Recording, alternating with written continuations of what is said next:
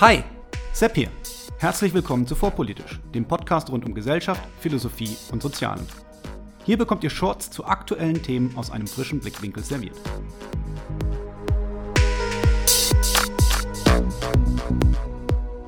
Ja, hallo und herzlich willkommen zusammen zu einer weiteren Ausgabe von Vorpolitisch Meets. Heute mit Sebastian Wessels, Autor von Im Schatten guter Absichten, die postmoderne Wiederkehr des Rassendenkens, erschienen 2021. Hallo Sebastian, danke, dass du dir Zeit genommen hast. Hallo, gerne. Danke für die Einladung. Möchtest du dich kurz vorstellen für, für unsere Hörer? Ja, kann ich machen. Also ich bin von der Ausbildung her Sozialwissenschaftler, also Sozialwissenschaften studiert und in Soziologie promoviert. Das war 2016, das über die Bühne gegangen und dann bin ich aber da ausgestiegen und habe mich selbstständig gemacht als Texter, Lektor und Übersetzer. Und ich hatte früher immer nebenher und zwischendurch mal auch Verschiedenes in Richtung ähm, Journalismus, Online-Redaktion und Online-Marketing gemacht. Und das wurde dann sozusagen die Grundlage für diese Selbstständigkeit. Und dann hast du ein Buch geschrieben, im Schatten genau, guter Absichten. Das ist das andere. Ich, ich schreibe dann nebenher so auch so eigene Sachen. Nicht so viel, wie ich gern würde, weil die Zeit begrenzt ist. Ähm, aber 2020 war Lockdown und da hatte man ein bisschen mehr Zeit. Dann hat, da habe ich dann das Buch geschrieben, genau. Und sonst habe ich noch einen Blog, äh, homoduplex.de, falls jemand mal schauen will. Nicht wirklich regelmäßig bespielt, aber so immer mal wieder.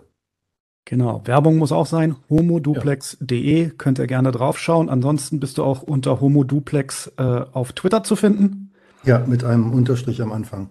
Im Schatten guter Absichten hast du dein Werk genannt. Wieso der Titel? Wer segelt da im Schatten guter Absichten und äh, wohin? Ich könnte sogar noch eine kleine Geschichte dazu erzählen, weil es gibt es gibt sogar einen pragmatischen Grund und eine inhaltliche Begründung sozusagen. Der pragmatische Grund war, der Hauptaufsatz des Buches ist sozusagen ein Hauptteil, sozusagen der größte, ähm, das sind ja mehrere Aufsätze und der größte davon vorher in dem Blog erschienen. Und weil der dann da auf ähm, Resonanz gestoßen war, ist überhaupt die Idee, die Idee entstanden, ein Buch daraus zu machen. Und zuerst war die Idee, ähm, das Buch dann dementsprechend auch so zu nennen, wie dieser Blogartikel hieß. Also der rassistische Antirassismus, Kritik einer Massenhysterie.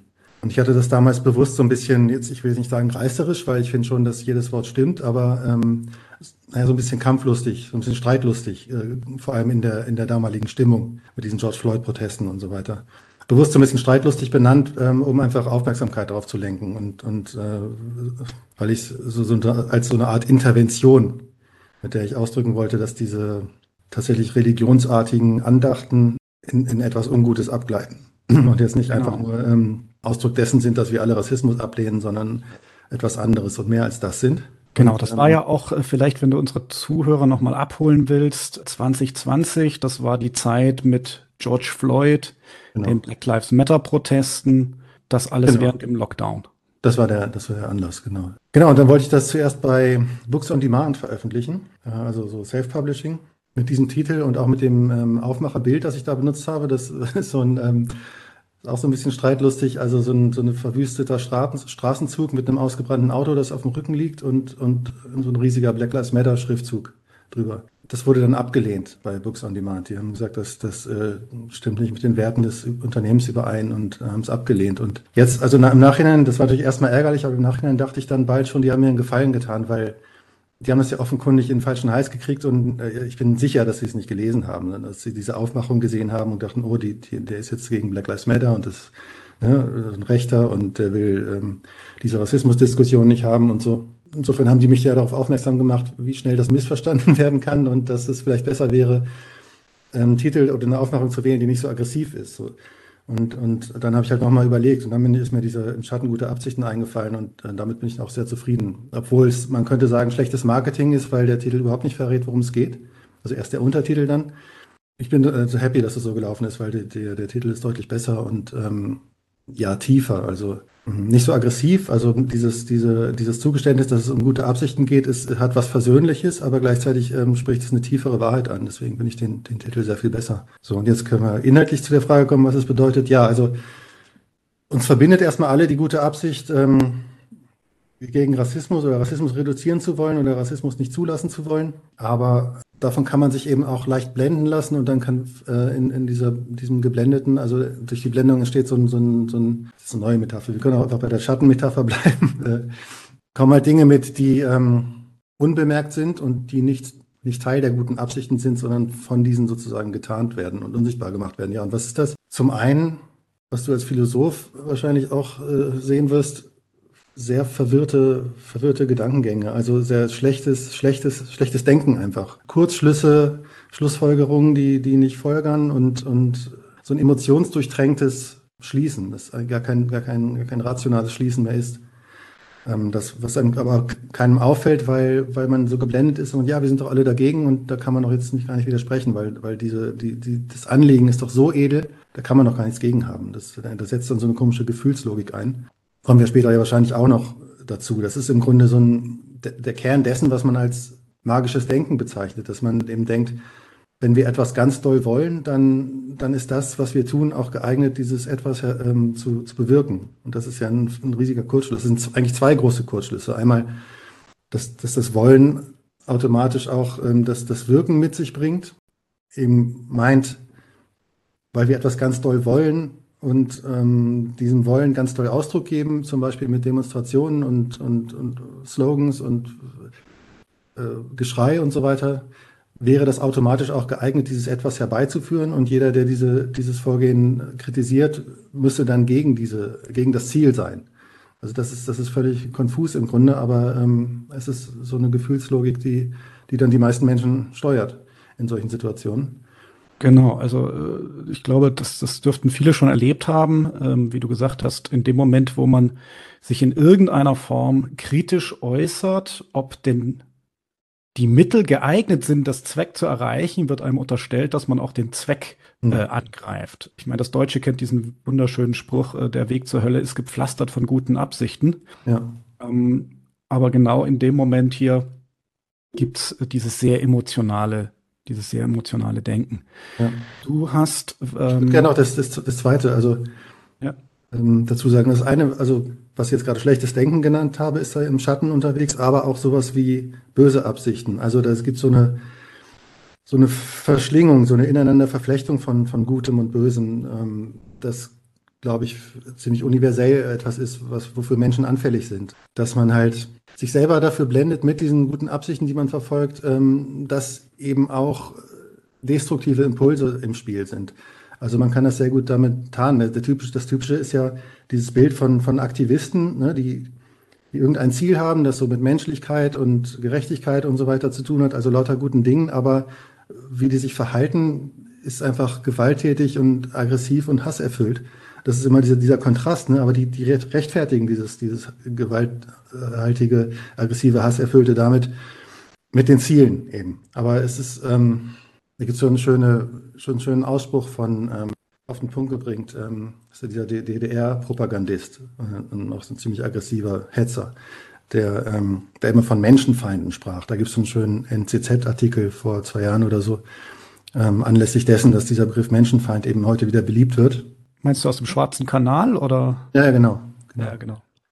Wir sprachen von Menschenfeinden und ähm, das ist dann die Rechtfertigung dafür, dass, dass du äh, mit Hass in alle Richtungen schleuderst, weil das sind ja Menschenfeinde und das macht dich automatisch zum Menschenfreund. Und er hat tatsächlich sowas gesagt, uns wird immer Hass vorgeworfen, aber wenn man ein Menschenfreund ist oder wenn man die Menschen liebt, dann muss man doch die Menschenfeinde hassen. Also das ist diese, dieses Rechtfertigungsmechanismus, äh, ja, auf den ich auch im Buch beziehe. Also dass viele diese, äh, dieses Anprangern von von Ungleichheit, Ungerechtigkeit, Unrecht, schlechten Dingen, die, die in der Gesellschaft passieren, ähm, benutzen, um praktisch ihr, ihr Bedürfnis um sich zu schlagen, zu legitimieren.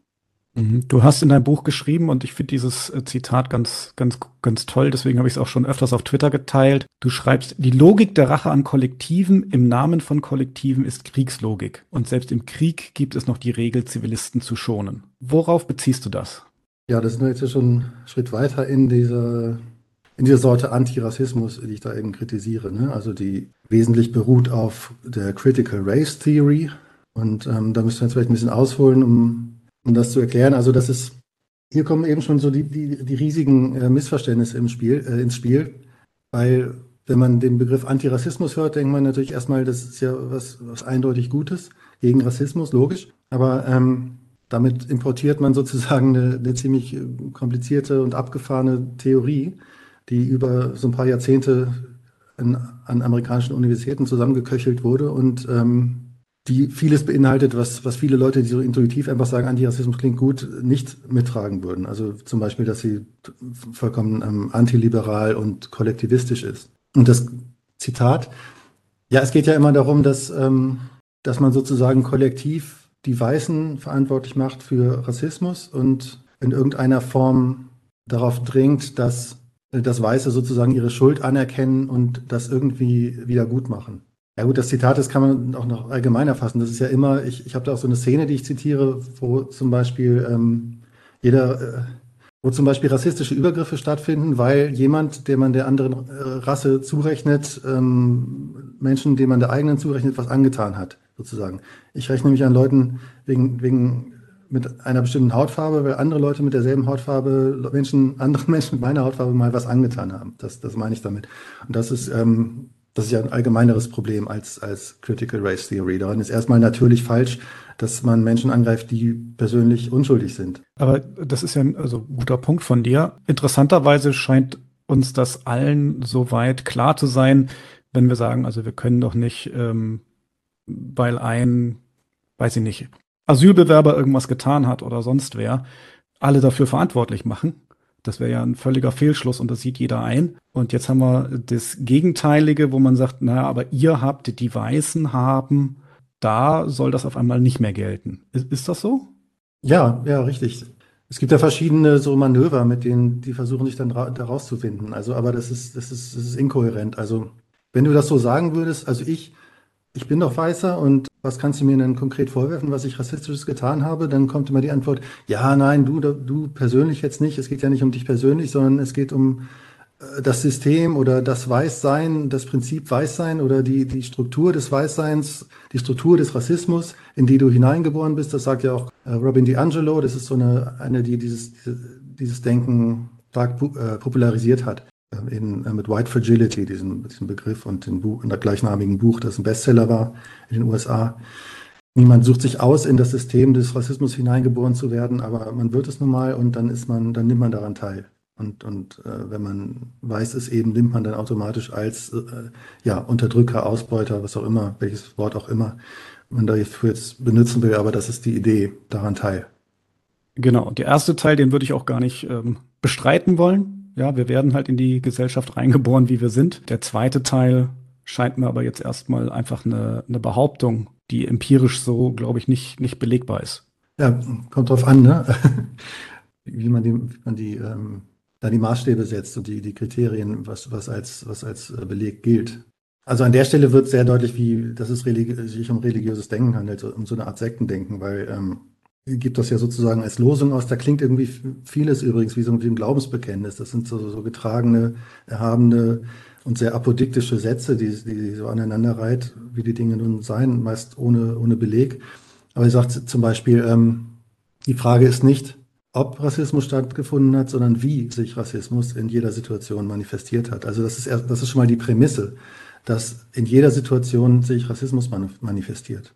Insofern würde ich dir auch widersprechen. Klar, man wird in die Gesellschaft reingeboren und sucht sich das nicht aus, aber ähm, ich sagte ja, in, den, in das System des Rassismus hineingeboren. Und, und das ist eben schon ein sehr anderes, eine sehr andere Auffassung von Gesellschaft, die, die man überhaupt nur kapieren kann, wenn man sich ein bisschen damit beschäftigt. Und, und das, das würden die ja wiederum auch sagen, dass äh, die, die, die da drin sind. Ihr versteht das alles gar nicht und deswegen, deswegen könnt ihr uns im Grunde auch nicht, nicht widerlegen oder widersprechen oder ihr wisst ja gar nicht, wie wir das meinen, weil das weiß man erst, wenn man so ein bisschen eingearbeitet ist. Das ist auch eigentlich die Bedeutung von Vogue. Neulich gab, ging so ein, so, ein, so ein Video rum, wo ich glaube, es war eine FDP-Politikerin, die von Thilo Jung gefragt wurde, was eigentlich Wokeness ist oder was sie damit meint. Und die hat so lange geschwiegen und so rumgestottert und, und wusste gar nicht, konnte das nicht gut beantworten. So, und dann, das haben natürlich dann viele gleich so als, als Gotcha, ha, siehst du, das, das gibt's gar nicht, das ist ein Hirngespinst, die kann das gar nicht erklären. Aber es ist wirklich nicht so leicht zu erklären, aber das heißt nicht, dass es nichts, das heißt, das heißt nicht, dass es das nicht gibt. Die meisten Menschen können auch nicht erklären, welche Grammatikregeln sie gerade anwenden oder, oder was Kunst ist oder alles Mögliche, was man nicht erklären kann, aber doch erfassen kann.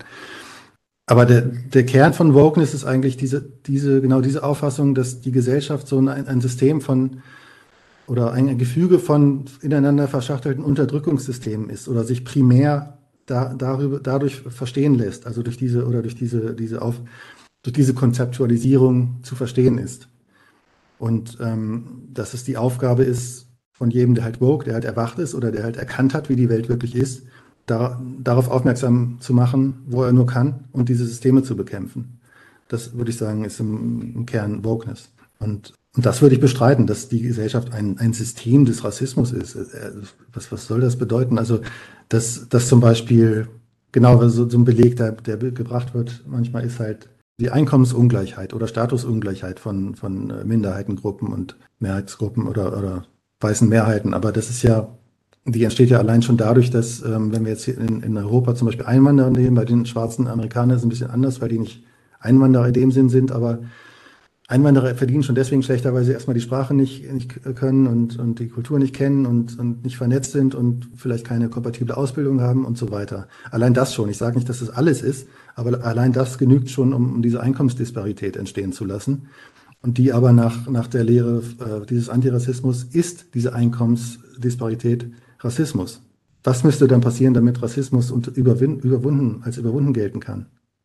Im Grunde nur, ja, sowas wie Kommunismus, der, der radikal alles umverteilt, damit eben diese Disparität weg ist. Also jede, jede Disparität wird schon als Beleg äh, genommen.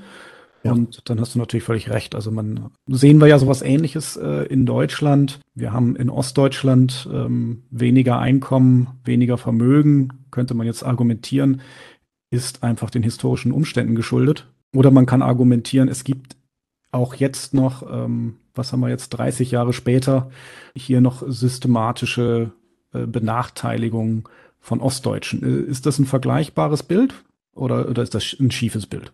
Nö, ich denke schon. Das, und das, das hat ja auch seine Berechtigung. Ähm, ebenso wie die Schwarzen in den USA, die haben ja tatsächlich die ähm, wachsen, viele wachsen in Ghettos auf oder in schlechten Schulen und so weiter, Brennpunktvierteln und, und, und ähm, es ist ja eine Benachteiligung, natürlich.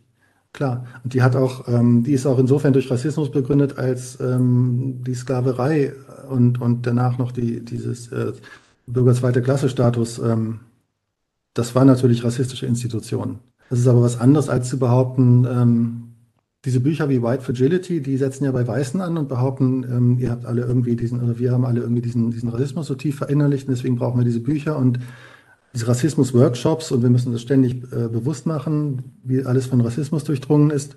Das ist ja eine ganz andere These als die, ähm, die des historischen Rassismus. Und das, das ist ja so eine ziemlich steile und merkwürdige These eigentlich, dass wir alle durch, durch unbewusst ähm, rassistisch sind und dadurch schuld daran sind, also jetzt nicht wir, weil wir Deutsche sind, aber jetzt die weißen Amerikaner sind alle unbewusst irgendwie rassistisch und sind dadurch irgendwie daran schuld, dass, ähm, dass es immer noch diese große Wohlstandsdiskrepanz gibt zwischen Weißen und Schwarzen. Und man kann aber nicht genau, ja, man kann aber nicht explizieren, wie, in welcher Weise Weiße das verschulden. Weil es gibt ja äh, Affirmative Action und es gibt Gesetze gegen, gegen Diskriminierung und so weiter. In welcher Weise äußern sich denn diese, diese unbewussten Einstellungen, die ihr behauptet, äh, so stark, dass, dass sie diese, diese riesen ähm, Diskrepanz erklären können. Also wie würden oder wie würden Weiße anders äh, handeln in, in dem in einer Situation, die nicht mehr diese Diskrepanzen hätte? Also wie das ist alles völlig, das ist im Grunde so, so ein Glaube. Das ist das, was wir vorhin sagten. Ne? Das, äh, wenn, wenn Buße tun, wenn die Weißen sich untereinander hinsetzen und, und sich irgendwie selbst kasteien über ihren Rassismus, dann, dann, dann verschwinden irgendwie diese Diskrepanzen. Aber man muss wirklich sagen, irgendwie, weil es völlig unklar ist, wie, wie, wie da die, die Kausalität sein soll. Genau, also das ist auch eine der Sachen, die mir äh, immer wieder aufgefallen ist, dass völlig jeder Wirkmechanismus in dieser Theorie mir zu fehlen scheint. Ja. Ähm, du hast ja auch geschrieben, dass eines der Bedenken, die du geäußert hast in dem Buch, dass der Rassismus und das Rassendenken damit im Gegenteil gar nicht bekämpft wird, so wie die, ähm, die Aktivisten das gerne möchten, dass es aber stattdessen das Rassedenken befördert. Mhm. Ja, daran sieht man auch, wie, wie, wie völlig un, unpsychologisch das ist. Also das, ähm, weil dieser Auftrag, das ist wirklich ein expliziter Auftrag, immer und überall zu sehen, wie sich der Rassismus manifestiert. Dieser, der beinhaltet halt auch oder der impliziert, der setzt voraus, dass man auch überall äh, die Menschen erstmal in Rassekategorien einteilt. Allein das ist schon ähm, ein, wäre schon eine Änderung, die, also wenn Leute das mitmachen würden, die zu einer rassistischeren Gesellschaft führen würde, einfach dadurch, dass Menschen mehr in Rassekategorien denken würden. Und wenn sie jemanden mit anderen Hautfarbe sehen, sofort denken oh, andere Gruppe und da muss ich mich jetzt anders verhalten und das alles anders deuten. Ähm, das, das ist eigentlich nach, nach allgemeiner Auffassung schon Rassismus, auch wenn ich den jetzt nicht hasse, aber, aber sofort in diese Kategorie zu stecken.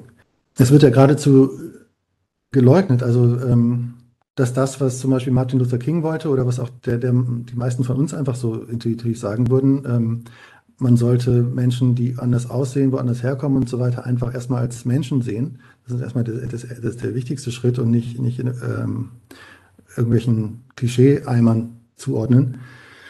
Diese Antirassisten, die sogenannten, ja, die sagen erstmal, erstens ist das gar nicht möglich, weil ähm, also den so einfach nur als Menschen zu sehen, weil du in, in, in das in das System des Rassismus hineinsozialisiert bist und weil der halt in einer ganz anderen Position in diesem Unterdrückungs, äh, in dieser Unterdrückungshierarchie steht und du ihn dadurch gar nicht verstehen kannst. Ihr könnt euch die Illusion machen, dass ihr, dass ihr euch einfach so von Mensch zu Mensch unterhaltet und, und er sagt was und sie sagt, ah, ich verstehe und ich sag was und er versteht das, aber ihr macht euch was vor, ihr seid dadurch, ihr seid in, in völlig anderen, auf einer völlig anderen Stufen in dem, in dem großen Unterdrückungssystem und diese Stufen sind das, was Menschen am wesentlichsten prägt und dadurch könnt ihr euch im Grunde einander gar nicht verstehen. Genau, und das äh, bekommen wir gesagt, weil wir beide nun mal äh, Bleichgesichter sind. Aber äh, ich weiß nicht, hast du es vielleicht gesehen? Sinans Woche hat ein, äh, eine Folge gemacht, auch über Identitätspolitik, wo Sinan, der ja selber türkischen Ursprungs ist, seinen genauen Hintergrund kenne ich nicht, zumindest einen türkischen Nachnamen trägt,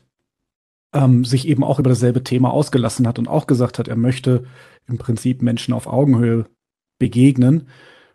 Wie, wie geht jetzt die, dieser Antirassismus mit, mit Leuten wie Sinan um oder mit äh, jemandem wie Coleman Hughes oder John McWhorter, die als schwarze Männer in den USA sagen, ich möchte das nicht und ich versuche auch meinem Gegenüber als Individuum zu begegnen. Hm. Ja, nicht sehr freundlich. Also oft, oft werden die zum Beispiel als Onkel Tom beschimpft oder, oder, oder schlimmer. Es wird halt so, so ähm, unterstellt, dass sie sich sozusagen den Weißen anbiedern, also den herrschenden anbiedern und, und dadurch äh, sich selbst verraten und ihre Brüder verraten. Es gibt tatsächlich diesen Begriff Race Traitor, also Rassenverräter, wenn so ein Begriff nicht, nicht rassistisch ist, dann weiß ich auch nicht. Und dabei, dabei ist ja, wenn man John McWhorter zum Beispiel, und, äh, nicht nur John McWhorter, also die alle wirklich liest, oder alle weiß ich jetzt nicht, es gibt ja unterschiedliche Auffassungen, manche sagen Rassismus gar kein Problem mehr.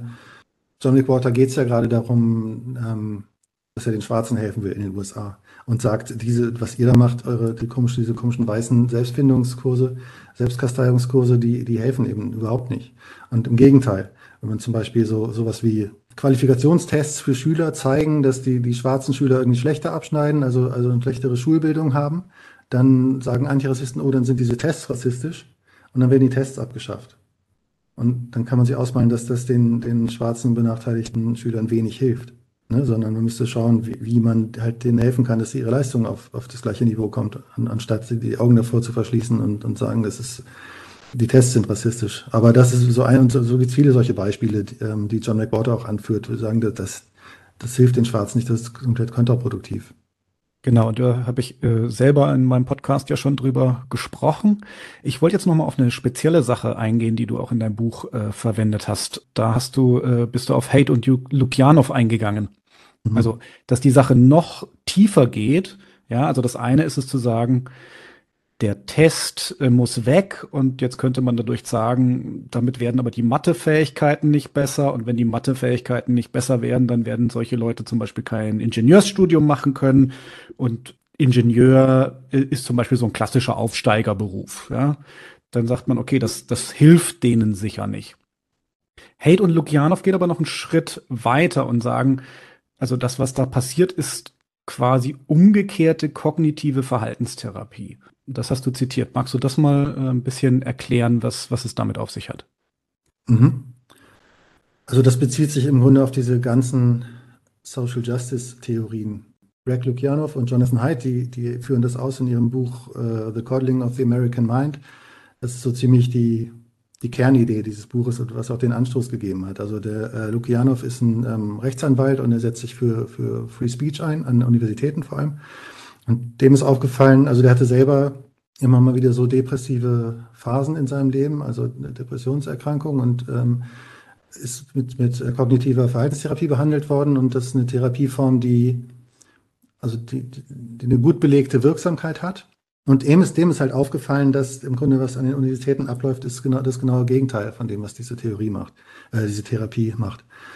Und zwar, da geht es um ähm, sogenannte kognitive Verzerrungen. Also wenn, wenn man depressiv ist, dann leidet man unter kognitiven Verzerrungen. Das heißt, man nimmt Dinge negativ wahr und, und oder nimmt Dinge, die tatsächlich negativ sind, als äh, viel, viel schlimmer war, als sie vielleicht wirklich sind. Also das wäre sowas wie, ich denke, jeder hasst mich, ne? und dann gehe ich raus und der Nachbar grüßt nicht, dann denke ich, ah, das liegt daran, dass mich jeder hasst und dann, dann werde ich irgendwo, kriege ich eine Absage oder, oder ich verdiene nicht so viel, wie ich gern würde und das kann ich alles darauf zurückführen, dass alle Menschen mich hassen. So, das wäre so eine kognitive Verzerrung. Und die Therapie lehrt halt, dass das äh, wahrzunehmen, Moment, das ist jetzt eine Schlussfolgerung, die du jetzt siehst, die, die überhaupt nicht durch die, die Fakten gestützt ist. Also das, sondern das ist so ein, da, eben deine kognitive Verzerrung. Und das ähm, hilft eben, die Dinge ein bisschen rationaler und, und kühler und äh, unvoreingenommener zu sehen und, und dadurch sich nicht zusätzlich diese Last aufzu, aufzu, ähm, aufzuladen.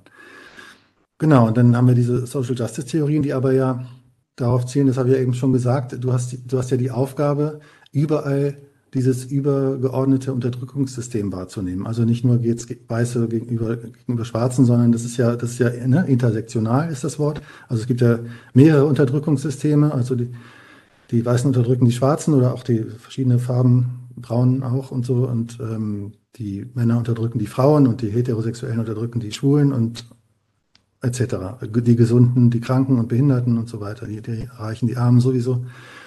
Das wird halt praktisch für alles verantwortlich gemacht. Und wenn, wenn du sagst, ähm, wenn du mehr so ein Individualist bist, also so ein typischer Liberaler, der sagt, äh, okay, ich habe meine Probleme, ähm, klar bin ich da nicht, äh, ich bin auch irgendwas reingeboren worden, insofern bin ich nicht an einem schuld, aber ich, es ist meine, verantwortlich, meine Verantwortung, äh, mit meinen Problemen irgendwie klarzukommen und umzugehen und, und nicht irgendwie andere Schuldige dafür zu suchen. Und die würden halt sagen, das ist genau das Falsche, das ist, du hast falsches Bewusstsein sozusagen. Du, du, ähm, das ist so wie das, äh, so wie die Schwarzen, die sich den Weißen anbiedern, würdest du dich dann dem System anbiedern, das dich unterdrückt. Und deine Aufgabe ist es, ähm, nicht irgendwie Lösungen zu suchen oder, oder deine Verantwortung zu suchen, sondern überall festzustellen, wo das, die großen Unterdrückungssysteme an allem schuld sind, was dich irgendwie zwickt. Und das ist, das ist halt so eine Antitherapie, weil es halt jedes Problem größer macht, jedes Problem riesengroß macht und unlösbar macht.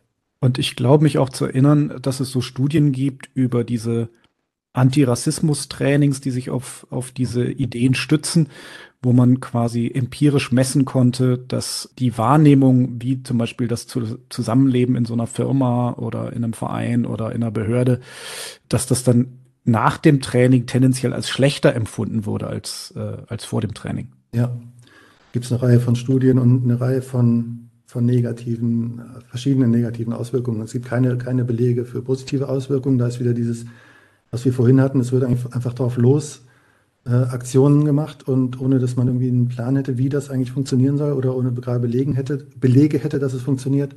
Zum Beispiel das, was ich eben gesagt habe, dass man, ähm, wenn man überall Rassismus sehen will, muss man auch überall Rassen sehen. Also das, das äh, zeigen diese Trainings zum Beispiel. Das haben Studien gezeigt, dass äh, du den ganzen Tag halt über die verschiedenen Ethnien und, und Stereotype redest, die, die, die sich mit denen verbinden sollen. Und manche, die an, an solchen Workshops teilnehmen sollen, die, die hören von diesen Stereotypen da zum ersten Mal. So, und da haben sie ein paar mehr Stereotype im Kopf als vorher zum Beispiel. Also Menschen umzuprogrammieren ist eben nicht so einfach. Das ist, das ist absurd, wie einfach die sich das vorstellen. Und ist nicht so einfach. Es kann sehr schnell ähm, in die andere Richtung losgehen. Gefällt euch vorpolitisch? Wenn ja, dann liked, abonniert und teilt die Folgen, weil es anderen damit leichter fällt, vorpolitisch entdecken und genießen zu können. Ich bin dankbar für jede Empfehlung, online oder Mund zu Mund. Eure Reichweite ist meine Reichweite. Der Podcast lebt davon. Euch allen vielen, vielen Dank.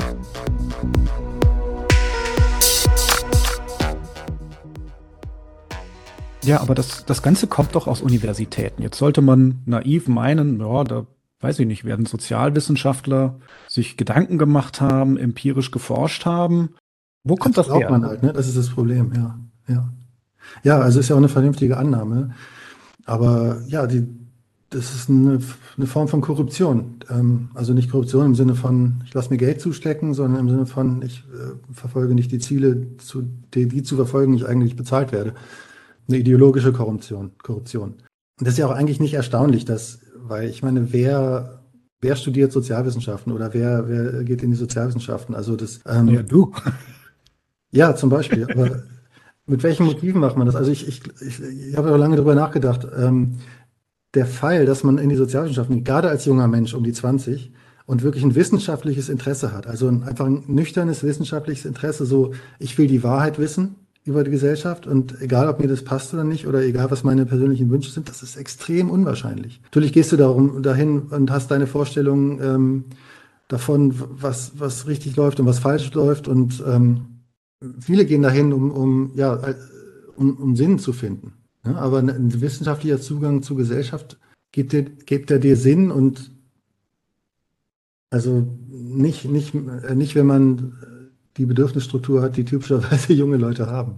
Also das ist einfach ähm, viele davon vornherein schon. Ich meine, es gibt, es ist ja nicht, sind ja nicht alle, sind ja nicht alles Aktivisten und Ideologen, die in den Sozialwissenschaften, ne? aber die sind halt sozusagen lautstark und, und sehr ähm, getrieben und haben viel Energie und werden dann halt auch Professoren. Also wer wird, wer wird Professor und ähm, sozialisiert dann wieder Studenten? Zum, zum guten Teil Leute, die die Gesellschaft nicht in erster Linie verstehen, sondern äh, verändern wollen und, und schon, schon, schon entschieden haben, wie sie sie verändern wollen, bevor sie sie verstanden haben, also, soweit man sie überhaupt verstehen kann.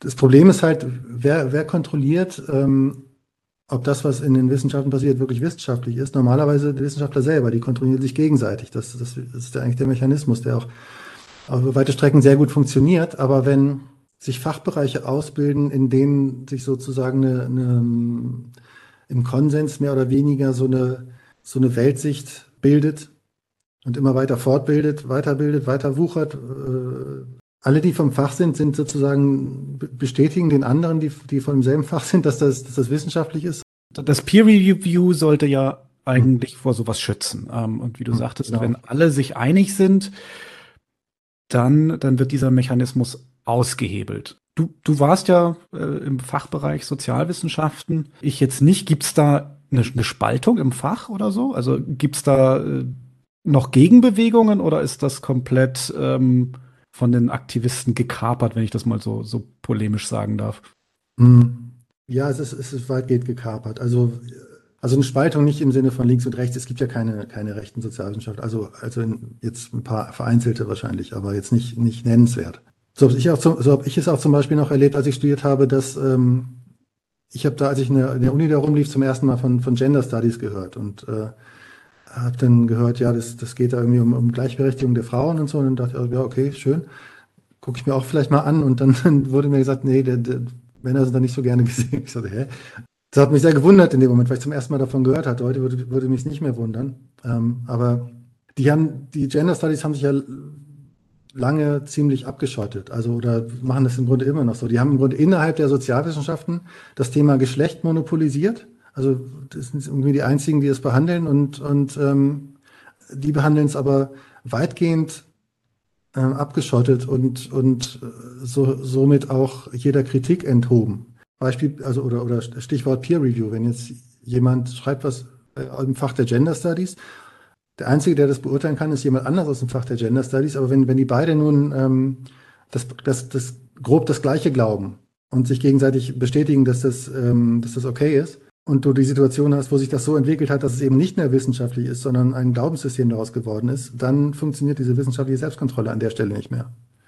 Weil bei, jedem Äußeren würden sie sagen, ey, du verstehst das gar nicht, du kannst es gar nicht beurteilen und jeder Innere ist, ist, ähm, ist einverstanden. Und ein anderer Mechanismus ist auch der, dass, ähm, dass es halt sehr, sehr undurchdringlich ist, rhetorisch. Also jetzt nicht nur Gender Studies, sondern auch diese Critical Race Theory und, und andere Queer Theory. Ähm, es ist sehr, sehr schwierig zu lesen und, und ähm, die Methodik ist im Grunde so, dass du, du kannst es gar nicht so richtig wie wie in der Mathematik schon gar nicht, aber vielleicht auch in Naturwissenschaften, du kannst es gar nicht in dem Sinn widerlegen, weil das ist einfach von sich aus schon so diffus, dass du es gar nicht zu greifen bekommst. Und, und also und, du, du kannst das nie so zu greifen bekommen, dass die nicht wieder eine Antwort hätten. Und sagen, ja, aber du verstehst das nicht oder du verstehst jenes nicht oder du hast das nicht beachtet. Und So. Und Queer Theory sagt ja sogar, äh, ich habe neulich gehört, ähm, der Cicero hat bei Sven Lehmann, ähm, Queerbeauftragten, angefragt im Büro, was, äh, was queer eigentlich bedeutet und die haben, die, haben das verweigert, das zu definieren, weil die Stärke des Begriffs ist ja gerade, dass er nicht, dass er keine genaue Definition hat. Also ah, die, die, Stärke eines Begriffs ist, dass er keine Definition hat. Ja, aber der Queerbegriff, spannend. da ist das so. Ja, das ist ja die Queer Theory will ja alle alle ähm, Kategorien auflösen. Wenn jetzt einer sagt, ich will alle Kategorien auflösen und ich bin Wissenschaft, dann, dann ist es eigentlich schon an sich irgendwie etwas, das äh, denkunmöglich ist, aber, aber es funktioniert halt, weil du hast halt andere, die auch Queer Theory machen oder, oder Benachbarte, die das ganz gut finden und die bestätigen halt, dass das, ja, ja doch, das muss so sein. Tja, was willst du da jetzt als, als, als äh, Physiker ankommen und sagen, äh, es leuchtet mir aber nicht ein, dann sagen die, ja, was willst du denn? Du bist Physiker, du hast doch keine Ahnung. Ja, dann schreibe ich das Socal Paper. Genau, genau, ja. Genau. Was, ähm, was, du tun kannst dann wahrscheinlich. genau, das, äh, vielleicht, vielleicht müssen wir da kurz drauf eingehen. Ich weiß nicht, ob jeder Hörer das, das kennt, ob der Name Sokel, der gerade gefallen ist, ähm, bekannt ist. Und in dem Zusammenhang, ähm, ich glaube, das hattest du in deinem Buch auch schon erwähnt, Sokel Squared oder Grievance Studies. Magst du vielleicht dazu ganz kurz was sagen? Ja, ähm, also das sind drei äh, Akademiker, James Lindsay, Helen Pluckrose und Peter Bogosian, haben ähm, eine Reihe von, von absurden Forschungspapers geschrieben, also für so Fächer wie, wie Queer, Queer Theory, Gender Studies, ähm, Postcolonial Theory und was war es noch, Disability Studies, Fat Studies gibt's auch. Fettstudien, also das als eigenes Fach, ne, Fette als unterdrückte Kategorie und, und, und als äh, Normalgewichtigkeit als soziale Konstruktion und so. Und das ist jetzt noch, das ist noch ernst, das ist alles noch äh, faktisch. Aber die haben halt so absurde, äh, absichtlich absurde Forschungsartikel in Anführungsstrichen für solche Zeitschriften geschrieben und sind und ein paar davon sind tatsächlich akzeptiert worden. Also wie das mit dem mit dem äh, Hunde Hundevergewaltigung Rape Culture, also die die haben behauptet, sie hätten in in so Hundeparks Hundesex beobachtet und Hundepenisse begutachtet sogar ähm, und das Zehntausende oder so eine, irgend so eine absurde Zahl. Und ähm, ja, und das an, also an, an Hundesex in Hundeparks könnte man Rape Culture äh, studieren und daraus dann ableiten, dass, dass man Männer dressieren kann wie Hunde oder so, so ungefähr. Das war eins dieser Papers. Genau, und zwar, zwar wirklich absichtlich überspitzt mit offensichtlichen methodischen und fachlichen Fehlern mit absurden Behauptungen. Zum Beispiel kann ich mich erinnern, hatten sie behauptet, dass sie zu zweit wie viele tausend Stunden Beobachtungen gemacht hätten in einer Woche und jeder, der einmal kurz Taschenrechner in die Hand nimmt, wenn er so stark im Kopf nicht rechnen kann, hätte festgestellt, so viele Stunden hat eine Woche gar nicht. Also äh, rein physisch unmöglich. Also wirklich absichtlich äh, hier was produziert, wo man sagt, das hätte doch auffallen müssen. In jedem sinnvollen Qualitätssicherungsprozess hätte das auffliegen müssen.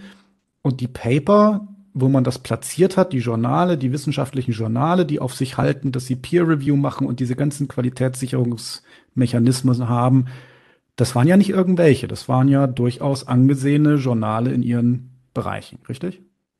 Ja, was heißt angesehen, soweit man das von diesen Nischen sagen kann. Das sind ja schon diese, das sind ja spezialisierte äh, Zeitschriften, ne? auf, auf jetzt Gender Studies oder sowas oder eben, wie gesagt, Disability Studies, Fat Studies, weiß nicht, ob sie das ansehen, angesehen bezeichnen willst, also in ihren, aber es sind halt sozusagen die, die wissenschaftlichen Journals, ja, wo, wo, wo, das, wo das vorangetrieben wird. Wissenschaft passiert ja hauptsächlich in diesen Zeitschriften und äh, Bücher sind ja mehr so was Zusammenfassendes.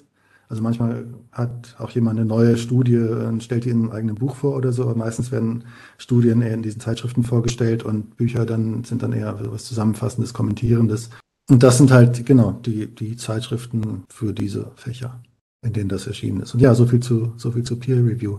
Aber es hat eben auch seinen Sinn, weil äh, das, was ich vorhin sagte, nicht? Der Auftrag ist, diese Unterdrückungssysteme zu, ja, zu destabilisieren und so sichtbar zu machen, sozusagen. Und das, das machen ja diese, diese Paper. Ne? Das ist eine ganz andere, eine ganz andere Zielsetzung als, als die, die wir erwarten würden, wenn wir hören, äh, wissenschaftlicher Aufsatz. Man denkt, ja, okay, Fragestellung, dann gibt es ein Forschungsdesign und dann beobachtet man irgendwas und deutet das, aber das klar, das wird halt so ein bisschen, so ein bisschen arm die das auch nach, damit sie als Wissenschaft durchkommen, aber ähm, das, was da sicher, das, was da auf gar keinen Fall erscheinen könnte, ist irgendwas, das, wobei dann rauskommt, hm, ja, vielleicht sind die eine oder ist die eine oder andere gesellschaftliche Institution auch ganz gut so. oder, äh, also darauf kommt es mehr an, dass, dass, dass diese die Einreichungen ähm, bei, eben bei diesem, bei diesem Projekt helfen. das zu schaffen, was, was man, was vielleicht kritisches Bewusstsein nennen würden, nicht? Also dieses Wissen um die, um die, äh, darum, das Wissen darum, dass wir in diesem, diesem Gefüge von Unterdrückungssystemen leben und, und ähm, die Kategorien, die wir benutzen, alle dazu beitragen, dass diese, diese Unterdrückungssysteme sich reproduzieren und deswegen muss man auch die Kategorien auflockern und in Frage stellen und und so weiter und, und genau. lernen alles ganz, ganz anders zu sehen. Und, und das, das, das legitimiert ja auch so ein Stück weit so eine innere Widersprüchlichkeit und, und also Diffusität und Unlogik, nicht? Weil, weil man will ja man will das ja alles auflockern. Also die Idee ist ja, dass, dass uns die Welt so relativ eindeutig und, und klar erscheint. Äh, das, das ist ja falsches Bewusstsein und das ist so ein bisschen wie in, wie in der Matrix. Ne? Wir, wir denken, wir leben so in so einer Welt, die so halbwegs wenigstens in Ordnung ist.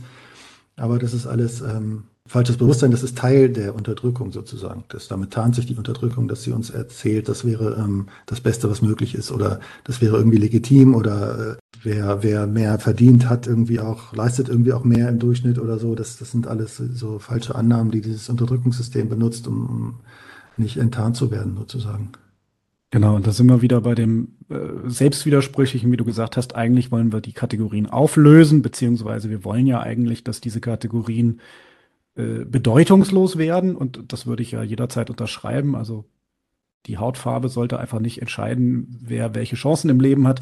Gleichzeitig werden sie permanent betont und irgendwie auf mystische Denkart und Weise soll das dann dabei helfen, diese, diese Kategorien aufzulösen. Also mein Problem dabei ist, ich, ich, ich sehe überhaupt nicht, wie das funktionieren soll. Und es hat mir auch noch nie jemanden äh, einen Wirkmechanismus erklären können. Ja, ich, ja, ich denke, das ist wirklich ein, ein magischer. Das ist aber so ähnlich, wie das schon ähm, bei Marx ist. Wenn man so was Unfreundliches über Marx sagt, dann kommen Leute mit was erlauben und so. Aber die Idee ist halt, dass äh, wir, wir verbreiten dies, dieses kritische Bewusstsein und wir machen allen möglichst klar, dass, das, ne, dass sie halt in, in einem, so einem unterdrückerischen System leben erzeugen dadurch irgendwann so eine Art äh, revolutionäre Masse oder so eine, eine, revolutionäre kritische Masse, die dann sagt, wir, wir, stürzen, wir stürzen das jetzt um und ähm, ja, was kommt dann? Also dann kommt etwas Besseres, das dann funktionieren wird, weil eben dann alle es wollen, sozusagen. Also wenn du jetzt einfach die, die, die Regierung stürzen würdest, dann würde vielleicht Chaos ausbrechen, aber wenn wir bis dahin alle, alle kritisches Bewusstsein haben, oder auch dann, ähm, das ist ja das, was, was versucht wurde bei, von den von, äh, Sowjets und so, dass man halt, ähm, da kam die Revolution, ohne dass alle kritisches Bewusstsein hatten, aber dann versucht man halt, gut, dann, dann müssen wir jetzt halt sozusagen das Lehren, ne, Marxismus, Leninismus lehren und so weiter und dann ähm, die, die, haben ja auch gesagt, der, der Sozialismus ist jetzt noch nicht perfekt, so, aber wir, wir arbeiten dran sozusagen. Ne? Wir, wir schaffen den auf Dauer, irgendwann, irgendwann wird er perfekt. Und ähm, die Idee ist halt, dass dieses utopische Gesellschaftssystem funktionieren kann, wenn alle dran glauben. Also das ist sozusagen die dann dann äh, magisches Denken squared. magisches Denken auf Gesellschaft staatspolitischer Ebene kann man sagen. Aber also wie gesagt, immerhin, äh, was den Kommunismus angeht, ähm, ist es mir immerhin noch plausibel, warum Leute mit mehr Geld auch mehr Einfluss haben, eventuell und Dinge beeinflussen können. Das ist also marxistisch-leninistische Idee des unterdrückten Proletariats und dass es da eine feste Machthierarchie gibt zwischen dem Kapital und dem Proletariat, die leuchtet mir ja irgendwo noch ein. Ja, klar, aber die Lösung.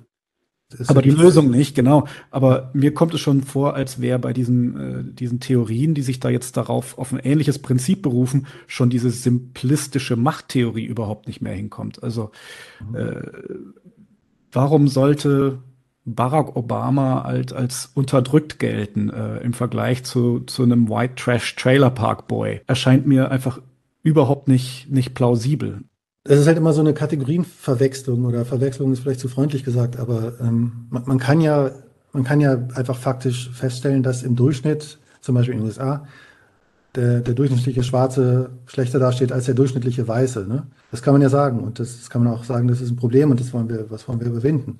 Genau, dass du dann, wenn du dann plötzlich anfängst, das muss aber praktisch jede Interaktion zwischen einem bestimmten Weißen und einem bestimmten Schwarzen muss, muss diese, dieses, ähm, diese Machtdifferenz spiegeln. Das ist dann ähm, eigentlich eine Verwechslung der, der von, ja, von sowas wie, wie einem Durchschnittswert, der für die Kollektive gilt, mit, mit dem Individuum. Und, und dann, um, um das eben aufrechtzuerhalten, müssen sie dann halt so, ja, sagen, Barack Obama ist dann halt ein, dann so, dann muss man halt so Nebentheorien dafür erfinden, warum es dann so einen Barack Obama gibt. Ne? Das ist halt, der, hat, der ist halt dann weiß positioniert. Ist ja tatsächlich so ein Begriff, der dann fallen würde. Ne? Der, der benimmt sich wie ein Weißer, was ja dann auch wieder super rassistisches Denken ist. Der benimmt sich wie ein Weißer und der, der, der, ähm, der ist praktisch dann kein richtiger Schwarzer, weil er nicht im Ghetto lebt oder was. Also das ist, das, das, so ist die Denkweise aber wirklich. Das, ähm, das berichtet auch so jemand wie, wie, wie John McWhorter, der halt mittelständisch aufgewachsen ist und Professor ist und so, dass der dann praktisch, ähm, auch wenn sie nicht, das, nicht diesen Ausdruck benutzen, aber so, so praktisch insinuieren, das ist ja gar kein richtiger Schwarzer, der hat ja gar keine Ahnung. Also ein richtiger Schwarzer lebt, lebt im Ghetto. Okay, das ist eine Ansage. Ja, es, es, es, erscheint, es erscheint absurd. Ja. Diese Sachen kamen ja jetzt äh, alle aus den USA. Ich weiß nicht, wie es dir geht. Ich hatte das Gefühl, dass eben gerade im Zuge von Hanau, von George Floyd, das Ganze auch in Deutschland Anklang gefunden hat. Wir haben ja damals auch das ein oder andere Buch äh, Veröffentlichung gesehen. Denke da zum Beispiel an, an Alice Hasters, an den Mohammed Amjahid, ähm, die im Prinzip diese Talking Points aus der englischsprachigen Literatur in die deutschsprachige Literatur gebracht haben. Wie siehst du das, das heute? Jetzt ist ja die Zeit noch mal ein bisschen weitergegangen. Seit dein Buch veröffentlicht wurde, sind jetzt knapp zwei Jahre gegangen, äh, ins Land gegangen. Hat sich das hier festgesetzt? Wird das sich noch weiter durchsetzen? Sieht hm. es so aus, als ob es eine Gegenbewegung gibt?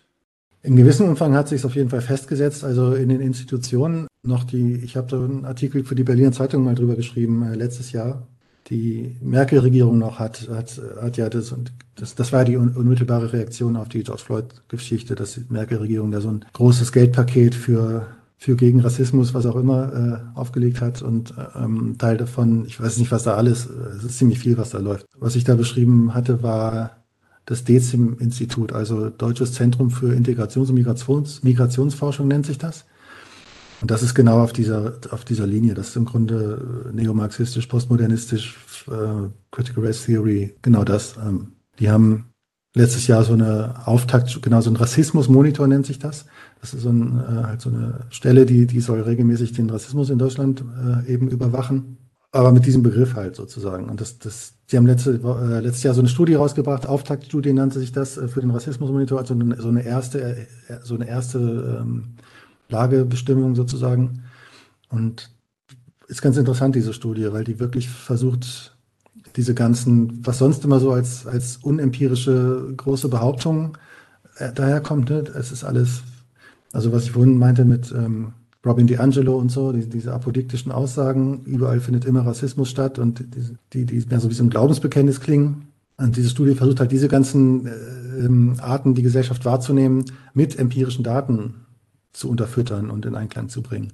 Es funktioniert so lala. Also da ist so ein netter Trick dabei, ist zum Beispiel, das war so eine der Fragen, die Sie gestellt haben, ähm, ob man schon mal mit Rassismus in Berührung gekommen ist. Enthalten war auch, ob man jemanden kennt, der schon mal mit Rassismus in, in Berührung gekommen ist und einem das erzählt hat. Und dann hat man das sozusagen aufaddiert und gesagt, so 50 Prozent der Gesellschaft sind schon mal mit Rassismus in Berührung gekommen. Das reicht also, dass die und und dann und dann und dann benutzt man so Formulierungen wie ähm, Rassismus ist ein alltägliches Phänomen oder oder so äh, solche Formulierungen. Ähm, es genügt also, wenn du ein einziges Mal im Leben hat dir jemand erzählt, dass er Rassismus irgendwo an der U-Bahn-Haltestelle beobachtet hat oder so, und dann fällst du in die Kategorie, ähm, ist, ist mit Rassismus konfrontiert. Es gibt nur diese zwei Kategorien, ja oder nein. Also in die Nein-Kategorie fällt nur, jemand, der noch nie davon gehört hat. Also jetzt im persönlichen Bekanntenkreis. Ja, und das ist ja Absurd. Also der Versuch, dass das äh, alles möglichst äh, schlimm aussehen zu lassen, ähm, zieht sich dadurch durch die ganzen Fragen und, und wie die Fragen gestellt sind und wie die Antworten interpretiert werden und so. Also wie du sagtest, jemand in Deutschland, der ernsthaft bestreitet, dass es so etwas wie Rassismus überhaupt gibt äh, oder sagt, äh, davon habe ich noch nie gehört, das, das wäre dann quasi niemand oder eine Handvoll. Und äh, die restlichen 99,9 Prozent äh, sind dann sind dann in Anführungszeichen Betroffene. Aber ich meine, ich, es fällt mir schwer zu glauben, dass da irgendwie eine große Verschwörungstheorie hintersteckt. Gleichzeitig, wie du gesagt hast, kann man gar nicht anders als die Wahrnehmung zu haben, da werden Probleme aufgeblasen. Wenn jetzt beides, was ich gesagt habe, richtig sein soll, nämlich keine Verschwörungstheorie und gleichzeitig trotzdem dieser äh, diese Tendenz, Dinge schlimmer darzustellen, als sie ist, dann ist das ein klarer Fall von Institution Capture. Also sprich, die, die Systeme sind so aufgebaut, dass die Anreize da sind, um Dinge schlimmer darstellen zu lassen, als sie eigentlich sind, ohne dass es jetzt irgendwie fiese Absicht wäre. Weißt du, was ich meine?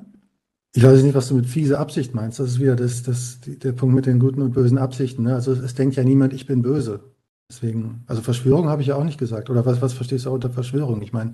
Nein, nein, sorry, ich wollte dir auch gar nicht äh, Verschwörung ja. äh, unterstellen. Ich, nee, ich, ich, wollte es nur noch mal betonen, weil man, man, man bekommt ja das Gefühl, da sind Leute äh, mit bösen Absichten unterwegs. Das ja, ist also nicht in dem Sinne, dass irgendwo auf, aufdrängt. Ja, aber wie stellt man sich böse Absichten vor? Ist die, ist die Frage.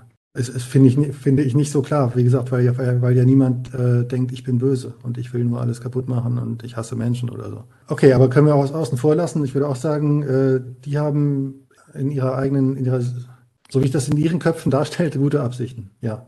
Aber ich meine, das ist ja die These, die ich auch in dem Buch stark mache, also anknüpfend an John McWhorter, dass es, äh, dass es ein, eine Religion ist, eine, eine Art Sekte.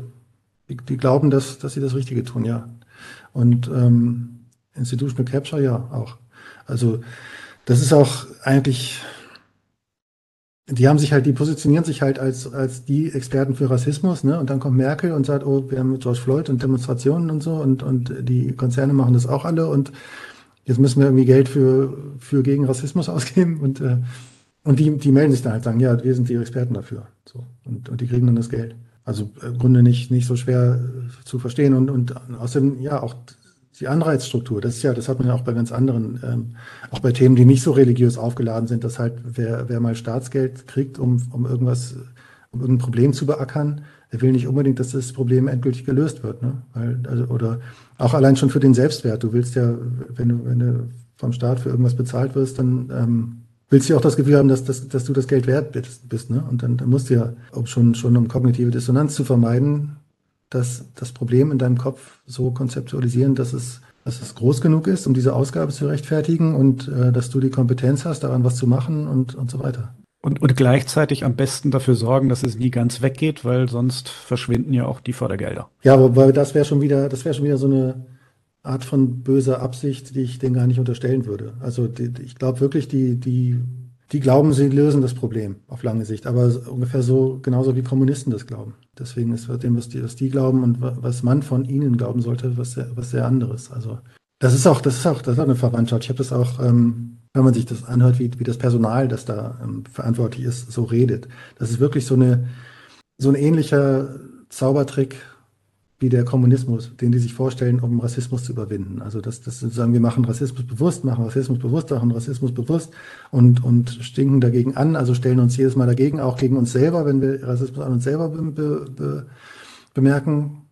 Ja, und dann, also das so haben wir ja schon mal, haben wir ja schon heute hier äh, ein bisschen besprochen, dass in dem, was man so über gemessen an dem, was man so über Psychologie weiß und, und Logik und äh, Sozialpsychologie, ist das alles nicht, äh, nicht ausgegoren und äh, der, der Wirkmechanismus ist unklar. Ne? Der Wirkmechanismus ist aber wirklich der, dass man, den die sich vorstellen, ist halt wirklich, glaube ich, der, dass die denken, wenn man halt diese, dieses äh, Rassismus bewusst machen und anprangern lange genug macht und, und äh, die Zahl der Menschen, die das macht, groß genug ist, dann, ähm, dann wird dieses, das Unterdrückungssystem, das halt wirklich der Rassismus ist, gestürzt und dann kommt so dann kommt halt ein Zustand der Gleichheit.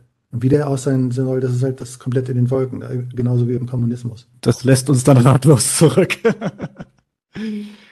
ja, ich, also das ist äh, die Denkweise und ähm, man muss das bekämpfen und man muss, ähm, der Lindsay hatte also schon einen Ausdruck, ah, da muss man Motte Bailey erklären, aber der, der Sinn ist. Ähm, ja, mach doch. Erklär doch. Das ist im Grunde, hatte ich das schon angesprochen, so ein Beispiel dafür mit dem Begriff Antirassismus. Ne? Also Antirassismus kann man sich einfach übersetzen als gegen Rassismus und das ist dann etwas, dem wir alle zustimmen. Aber äh, wenn man jetzt sozusagen unterschreibt, okay, ich mache Antirassismus in meinem, äh, meiner Organisation und die, die das angeboten haben, äh, meinen aber noch was ganz anderes damit. Eben das, was Wokeness, Unterdrückungssysteme, Kollektivdenken, ähm, Postmodernismus, all das. Und Motte Bailey, ja, das ist so, ein, so eine Metapher, die ähm, seit ein paar Jahren kursiert.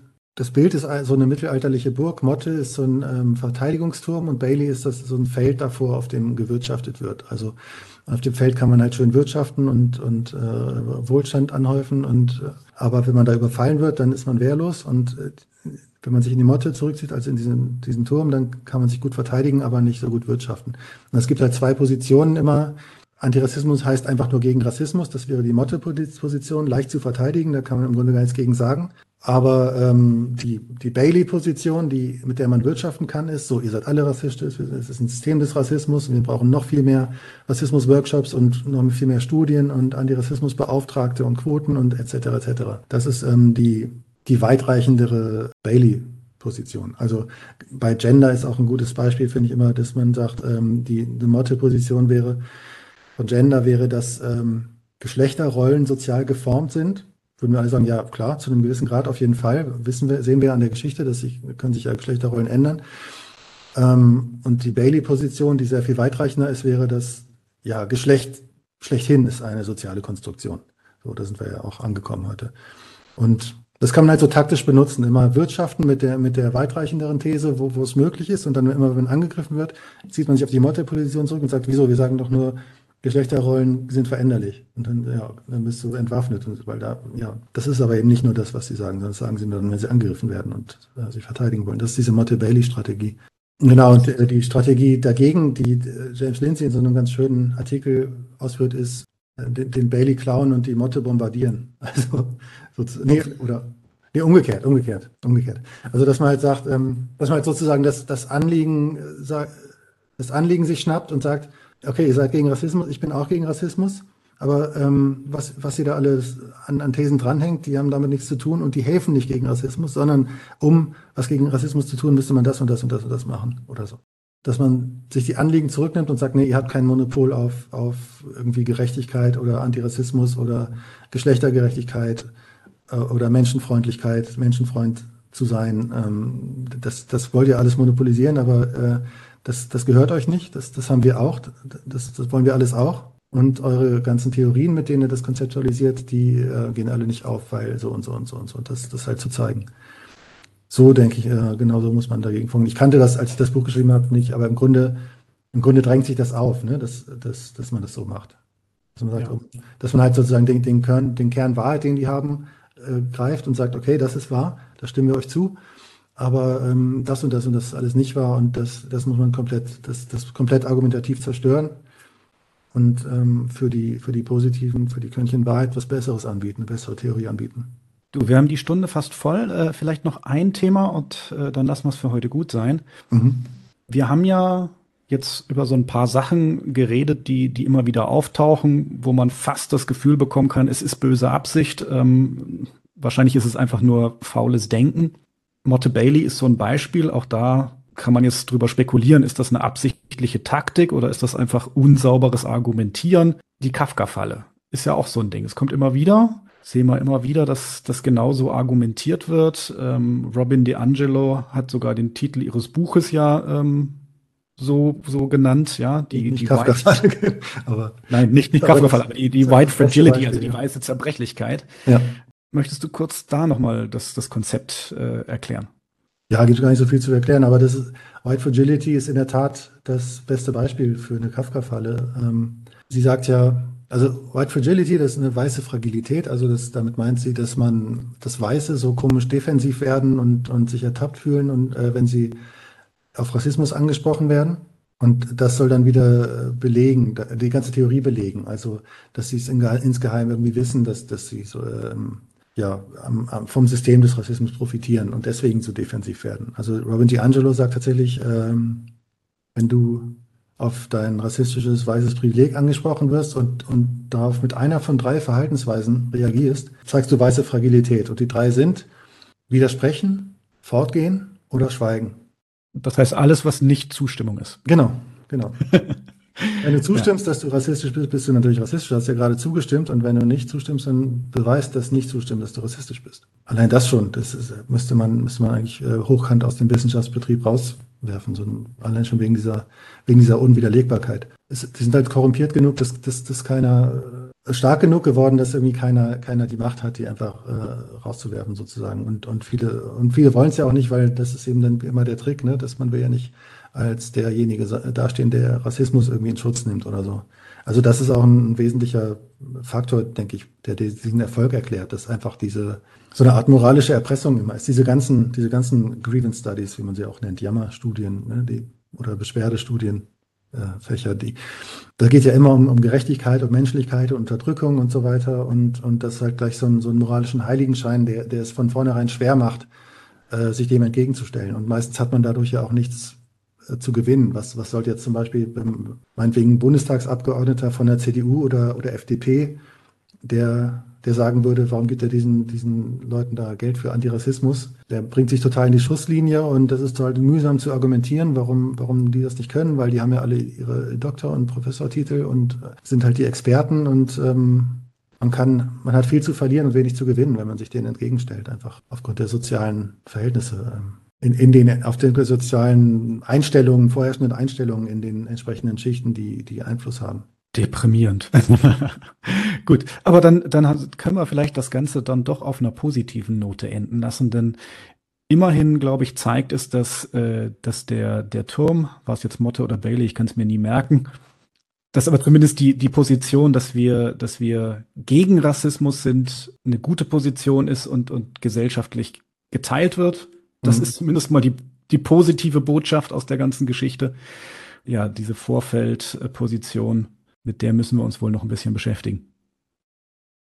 Ja, ich glaube auch, dass in ähm, zur Frage auf Deutschland, wie sich wie sich hier festgesetzt hat, also in den Institutionen so ein bisschen ja, aber ich habe schon lange das Gefühl, dass das äh, gerade diese, diese Critical Race Theory nicht so fruchtet in Deutschland, weil du halt nicht diese spezifische Situation mit den mit dieser riesengroßen äh, Mehrheit von Schwarzen hast, die tatsächlich vielfach in, in Ghettos leben und offensichtlich schlechter dastehen da kann man ganz gut nachvollziehen, wenn man sich das mal vor Augen führt, ähm, dass einfach viele Weiße das unerträglich finden und, und dann nach sowas greifen, wenn, wenn dann so Leute ankommen und eine Lösung dafür anbieten. Das haben wir hier in der Form nicht. Und ich äh, habe auch den Eindruck, dass so bei, bei so Normies, wie man sagt, äh, das ganz, ganz, äh, ganz wenig fruchtet. Also, dass, dass du hier, das ist wirklich mehr so ein Phänomen unter, ja, das sind ein paar Medienleuten, ne? Das ist ja, ich habe auch im öffentlich-rechtlichen Rundfunk haben, haben viele das wohlwollend und oder oder gar als als als als als Fakt einfach so hingestellt, das was Robin DiAngelo behauptet. Aber in die, ähm, ich glaube, in der Bevölkerung hat das nicht so viel Wirkung. Man muss nur wirklich aufpassen, dass äh, die die die Institutionen nicht allzu korrupt werden. Vor allem auch zum Beispiel das das Verfassungsgericht. Da gibt es ja auch verschiedene Versuche, zum Beispiel auf dieser auf der Tagung von diesem Dezim, die, auf der die diese Studie vorgestellt haben, hat, wurde zum Beispiel der Wunsch geäußert, dass man ins, dass ins Grundgesetz aufgenommen werden soll, dass Weiße nicht rassistisch äh, diskriminiert werden können. Also dass weiße Menschen von diesem, von diesem Diskriminierungsschutz ausgenommen werden. Das hat man auch in Kalifornien schon mal versucht. Knapp gescheitert an, einem, an, einem, an einer Volksbefragung. Da könnte es wirklich gefährlich werden, denke ich, auch wenn, wenn die, Masse, die Mehrheit der Bevölkerung nicht dahinter steht. Aber wenn wirklich äh, die, also die Rechtsprechung ist ein ganz heikler Punkt. Da muss man, muss man wirklich hingucken, denke ich. Da, da ist auf jeden Fall das, das Diskriminierungsverbot, dass man das äh, sauber aufrechterhält, äh, bin ich da ganz bei dir, ist, ist eine wichtige Sache. Das Zweite, was mir da immer auffällt, ist, wie, wie gar nicht anwendbar diese, diese Theorie eigentlich auf Europa ist. Ja? Wenn man bedenkt, dass, dass diese Kategorien Weiß und Schwarz für die europäische Situation ja völlig unterkomplex sind. Also ja, Stichwort Osteuropäer, antislawischer Rassismus, das ja im Prinzip das, das westeuropäische oder speziell das deutsche äh, Kolonisationsprojekt äh, im Prinzip ost, osteuropäisch war. Ähm, das heißt also nicht nur, dass die Osteuropäer nie aktiv selber Kolonien besessen haben, sondern ja äh, Opfer des, des, äh, des weißen Kolonialismus wurden. Ja. Ähm, und da finde ich es dann immer besonders absurd, wie, wie diese Thesen dann eins zu eins äh, aus den USA wieder ge gekäut werden. Anders kann ich es gar nicht sagen. Ja, total. Da ist es selbst für die USA selbst schon ähm, unterkomplex, weil es auch gibt ja noch andere Gruppen und es gibt auch zum Beispiel manche Einwanderergruppen, die, die mehr verdienen als weiße Männer. Also Einwanderergruppen von Frauen, zum Beispiel türkische Frauen, vietnamesische Frauen und so. Da habe ich mal so eine Liste, so eine Tabelle gesehen. Ähm, gibt es eine ganze Gruppe von äh, Einwandererfrauen, die im Durchschnitt mehr verdienen als weiße Männer. Also das eigentlich allein ist damit schon die Intersektionalitätstheorie in, äh, in argen Problemen mit solchen Zahlen, aber kümmert die nicht. Gut, wie gesagt, ich nehme das als positives Zeichen. Äh, ich finde es gut, dass es sowas gibt. Ähm, und wenn es die Intersektionalität äh, widerlegt, ist mir das ehrlich gesagt auch egal.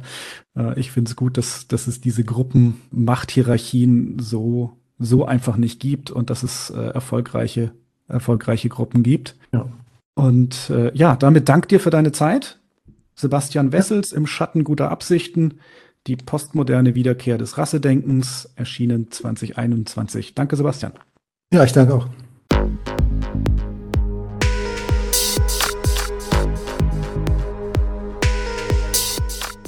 Hier endet eine weitere Episode von Vorpolitisch, dem Podcast rund um Gesellschaft, Philosophie und Soziale. Vielen Dank für eure Zeit. Und wenn es euch gefallen hat, hört beim nächsten Mal wieder zu und vor allem teilt den Link zu diesem Kanal auf Facebook, Twitter und wo ihr sonst noch unterwegs seid. Warum nicht jetzt sofort? Ich bin Sepp, macht's gut und bis zum nächsten Mal.